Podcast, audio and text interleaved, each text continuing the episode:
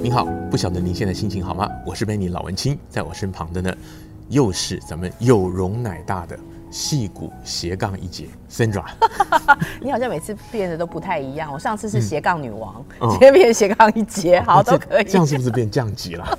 没有没有没有，呃，很高兴今天又有这个时间，我们能够在这边再聊一下哈。嗯、那其实今天的角色蛮有趣的，其实今天是我要来访问 Benny，是这样吗？嗯、也可以啦，你这样讲也可以。其实就就聊呗，对啊。对对对，其实我们就是。嗯我们其实都是有点斜杠哈，你的人生好像也没有按照你本来想要的计划去做你人生想做的事。没有错，很多人听完以后都是那个脸上三条杠，因为我的杠很多，你知道。现在就变皱纹，很多条这样子。连起套。对，所以呢，其实我们很多呃听众朋友或者是现在的观众朋友都知道，Benny 在湾区做了也蛮多的事情，跟我大家也不相上下，但是他的范围比较确定一点，都跟媒体界新闻人跟这个。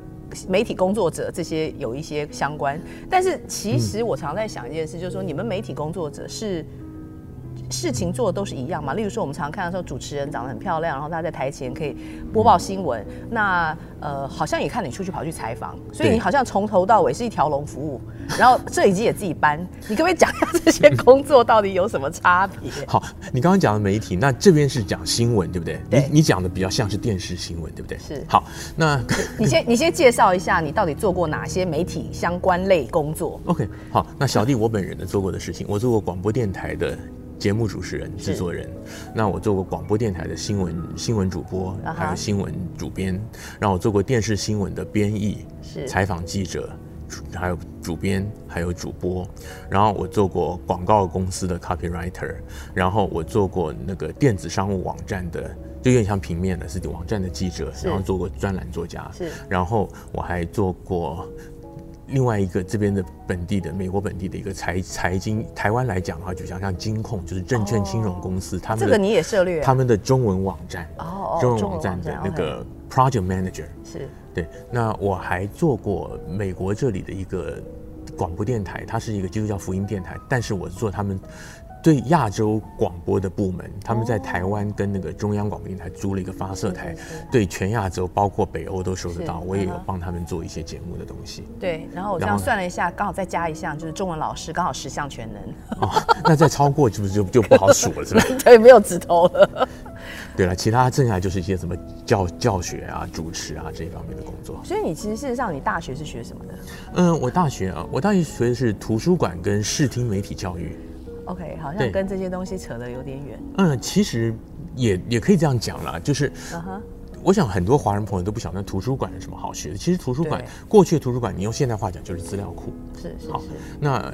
那资料库的话，有传统的书，那有很多资料，也包括以前我们那个年代叫所谓视听资料，有没有？以前有录音带啊、录影带啊、光碟片啊，很大一片的那个。对，那现在当然很多都是档案化了。那另外我那个时候学的，因为是视听教育、视听媒体，所以说呢，我们学的就是也是我们那个年代，我们这种在台湾来讲五年级，在用西元来讲是什么六零后的。是是。我们以前不是有什么教学节目啊、电视、空中大学啊，还有什么教育广播电台？哎，真的，我现在还还有大学同学在教育广播电台做编审，做什么？的都有哦，所以你们图书馆之后念完之后是走这些方向，就是就是没有，因为我们那个系，啊、我们那个系有分图书馆组，有分那个那个资讯管理，还有分视听教育。嗯、那我是学主修之视听教育，嗯、所以广广播制作、电视、电影、摄影我都学过，也还是算是有关关联。跟你就这些东西我都学过。好比说，台湾以前有一个很有名，当过金马金马奖评审的李幼宁导演，他就是我们系上学长。哦，我的电影学就是跟他学的。哦，OK。对，但是我们电影也学，也学，所以基本制作我们都有涉猎。但是我们做的东西，我们当时学的是主要是就是教学用的，就是说我怎么样运用媒，用适当的传媒，把这个内容 deliver 到学习的人。就像很多学校，它有那个教学资源中心，什么视听教育中心、媒体中心。对，我学的是那个。但是呢，出社会就业以后呢，就是说巧不巧，我都是在商商业电台或者非盈利的一些传媒工作。哎，刚刚你所属的那项十项工作里面，哪一项最赚钱？我可以是切入正点。我赚钱，我还在这录这干什么？你听到没有？我讲，我想是财经的那个部分吧，会比较赚钱一点。啊、嗯，对，那那家公司是收入比较高。哦，对，是真的，因为因为它是美国的，它是它是股票上市公司。哦，哎，其实也不也不也不忌讳讲 Charles Schwab。哦，以前旧金山湾区总部在湾区最大的两家金融公司，一家是 Wells Fargo 富国银行，一家是 Charles Schwab 嘉信理财。但但 Charles Schwab 他现在总公司已经搬走了，好像搬到 Arizona 还哪里去了。所以你当初是在帮他们做什么？就是做就是做中文网站。中文网站我们讲 localization，就是他们内容有些要翻译。那当然我们做的不只是翻译，他们有的时候网站要改版，你就要整个规划，包括它的内容的翻译，还有说它那个画面要怎么样呈现。所以基本的那个网网页那个版面制作我也会。你也会？哎，我觉得其实你真的是十项全能哎。这样讲讲起来就是说，除了中文会。会教、会翻译、会做这些之外，然后你还是 video 可以，然后你还自己配音可以配，所以你的钱全部都自己赚就好了。啊，讲到配音，对对对，我是配音员，因为因为职业的广播人通常播音员出身的话，会做广告配音或者戏剧配音。更更好。对，但是对，所以我我我可以做很多从头到尾的事，例如说像这样的 YouTube 的影片，例如说像我现在新闻采访，我是从联系从到现场去访问、拍摄、写稿、录旁白、过音到剪辑到。后置到上传，全部都是我做。就你艺人公司对，但是为什么要做艺人公司呢？因为没有钱。讲到很细。大公司有钱，他会分工。就像就像大家知道，你网络公司，你看 Facebook，他光请来去看内容，他就请了几千个人。是是。你小公司，你开玩笑，你网络公司你可能就只有三个人，对不对？CEO、CFO、CTO 三个人。讲讲一下 这些活动、这些职业里面，你自己最喜欢的是哪一个？嗯，不要讲到钱的话，就是你自己最喜欢，而且你觉得你做最好的。我最喜欢的，我坦白讲。广播电台的主持我最喜欢，真的哈、哦，因为我觉得我是一个擅长用声音来呈现的人。是，对，那包括那现在老鼠叫一下，老鼠叫跟老虎叫。哦，不是这一类，不是这一类，而是说不是这种我所谓对我所谓呈现是表达，嗯，表达自己跟呈现内容的人。是对。那像电视的话，尤其像新闻采访，我现在主要做新闻采访跟评论，但是采访来说的话，嗯，很多时候你要去跟很多人应对，其实我并不擅长。你是说你是害羞的人？对，其实是这样的，嗯。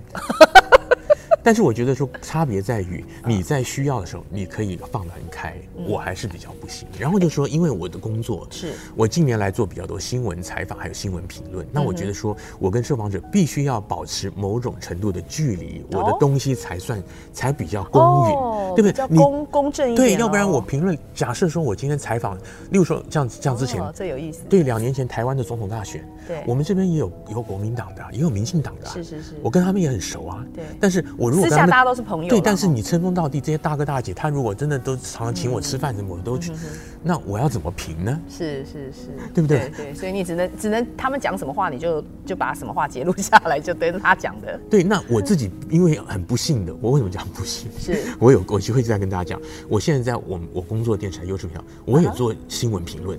哦，所以你有你我又需要做评论的时候，那我更希望说跟这些大佬们，就是。有一点距离，大家熟悉，你碰到我没有问题。然后你联系我采访，我觉得有这个必要性很重要，我绝对去采访。嗯，我不会偏颇，跟我自己的立场没有关系。但是我毕竟要做评论，嗯，那评论节目又很容易被人家误会是代表这个机构的立场。哎，对对对，这个哎，对这个有点难呢哈。啊，对啊，我之前就出过这个问题啊，这个你也知道啊。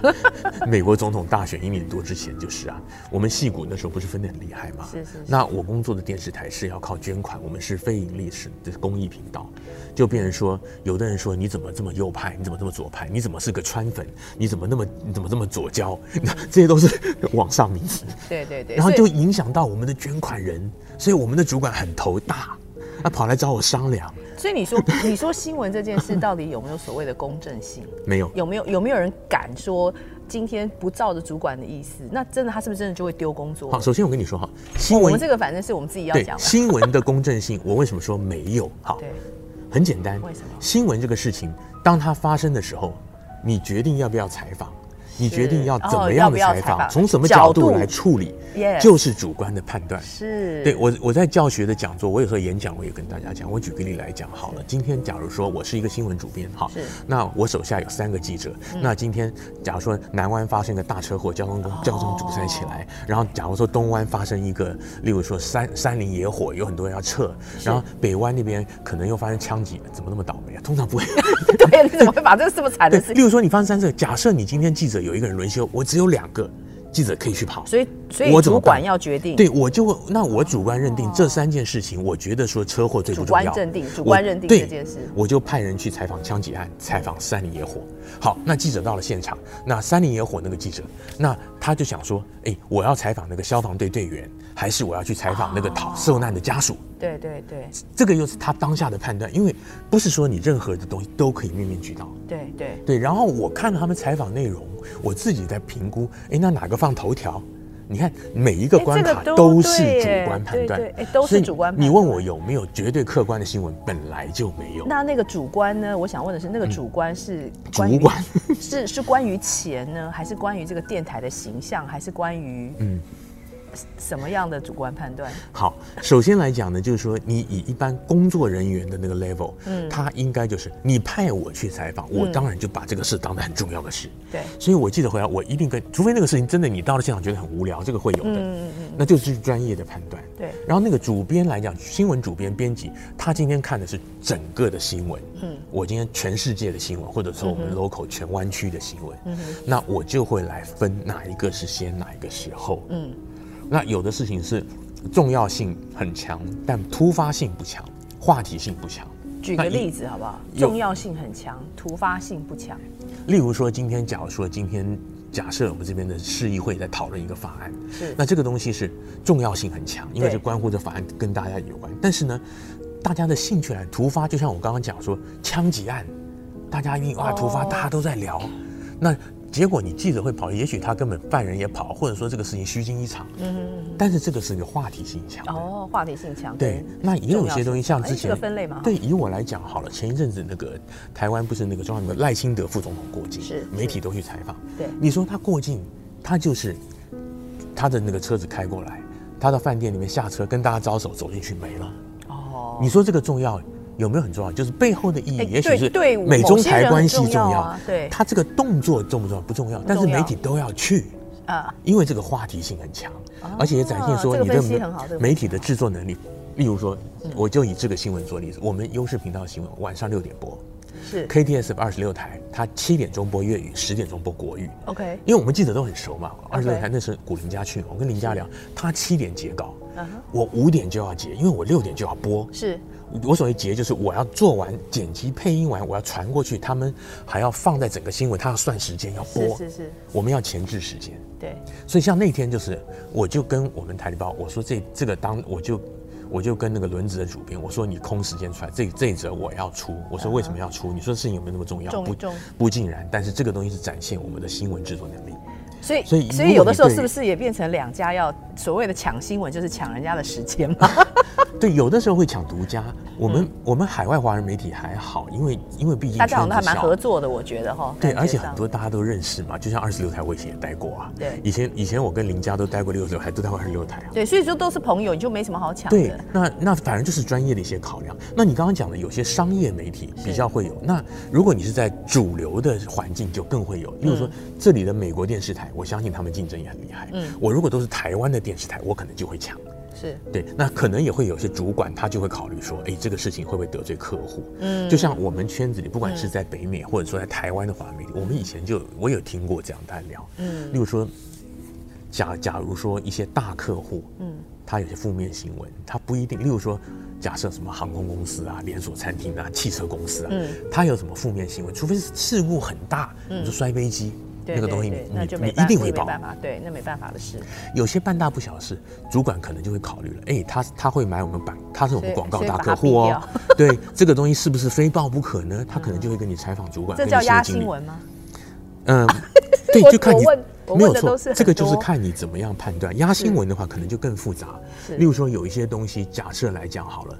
这个不是我发生，是我听 podcast，、uh huh. 我听一个台湾的一个资深记者讲的。嗯，他就是在地方上，例如说他挖到一个。他就说是一个医药的事件，就是有人卖假药到一家医院，那个医院为了省钱买到了假药，所以他的病人吃了以后有引发一些作用，他去挖，那那医院的院长就透过关系来说，哎，这个东西我们已经在处理，那你是不是就不要见报？就不要报了。对，那这个就叫压新闻。那也许这个人他直接就找上了那个他的顶头上司，那或者他们报社的业务主管，那就说，哎，这个东西对他，说不定他们是我们大客户啊。那这个人是他认识地方上的有有利人士啊，那我们是不是把这个新闻淡化了？这个叫压新闻。你你的人生有被这样子压过新闻吗？你感想如何？嗯，我没有被压过新闻，但是我刚刚前面讲的新闻评论，就是我刚刚讲到的，在那个上上上一次美国总统大选的时候，对我们台的高层真的对他们他们也很无解。就是说，对，因为我我们电视台相对来讲成立八年还是算新的，尤其我们优质频道，因为是一个非盈利的台，他们本身也不是媒体背景，然后我就说非盈利的台就是要靠社区人士捐款，对，所以就说他就他们就说收到有那个捐款人来投诉，嗯，那捐款人他也许是例如说他挺拜登或他挺川普，他说你的评论怎么那么，那附带一点。你如果做新闻评论，嗯，你如果做的很中立，嗯，中立的另外一个词就是两面不是人，两边都会骂你。我那个时候就这样，对对对对，所以我 所以那时候我我那个时候的取舍之道就是，我说总统大选我不可能不讲美国总统的事情，对你你也难避掉嘛，要不然你讲什么呢？所以后来我就建议说，我改个名字，是，这改名字，对，有的时候，所以大家有时候看那个电视广播节目。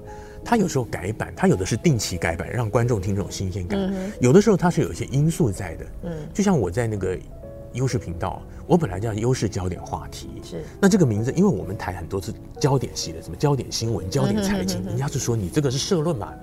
你们你们那个老张他讲的什么？那时候还不叫老张，叫 Benny。对啊，他他就是挺川普的嘛。哦、什么时候川普也挺？他他他他怎么挺左派？那那么，对啊。虽然讲说那个什么，对啊。所以我们的主管。因为他们要出去筹款，他要跟筹款人检视。那我们主要的赞助人其实是我们也是一个教会，他们主要 sponsor，他也要去跟人家的理事会，就像董事会，你要解释我们的营运嘛。嗯哼。那政治的东西本来就敏感，你以台湾或者美国来，美国你大家都知道，就是 Fox News，它就是偏右的。那台湾来讲，你说什么三立、民事、自由时报，它就是偏绿的。嗯哼。中天有没有？它就是偏蓝的。那所以说，他们的老板他也义无反顾嘛。那我们不是啊，我们希望做中立。嗯，所以我那个时候的困扰就是，我后来要建议说，我节目改名字，所以我的节目后来叫老张陪你看新闻。我说这个人家一看就知道，嗯，一看就知道不是社论。然后我也不用比较休闲，我说老张，那今天老张跟你聊什么东西？我一开始我还会讲到讲到那个讲一个段落，我还拿水起来喝水，就比较 casual。其实我觉得这是一个新闻。我们早期看到的新闻跟现在的新闻很大的一个改变哈，我觉得大概我们没有时间再讲这一段了，我们可能留到下一段再来讲，怎么样？对，今天意外的抖出一些我本人目前工作情况，但是我觉得这个真的是很真实、很真实的那。我的情况都还算好，我觉得说有些刚刚 Sandra 你问到的一些压新闻也好，或者其他的因素干预，其实在很多媒体是更严重的。对，我觉得这个行业真的不容易做。好，开心啊！我们下回有有时间，我们下一集继续再来聊跟这个媒体方面有有关的话题。那也希望大家喜欢，如果有什么意见的话，也可以告诉我们。好，我是媒体的新鲜人，谢谢我们的老张今天跟我们一起来谈新闻。好，谢谢，谢谢，拜拜，拜拜。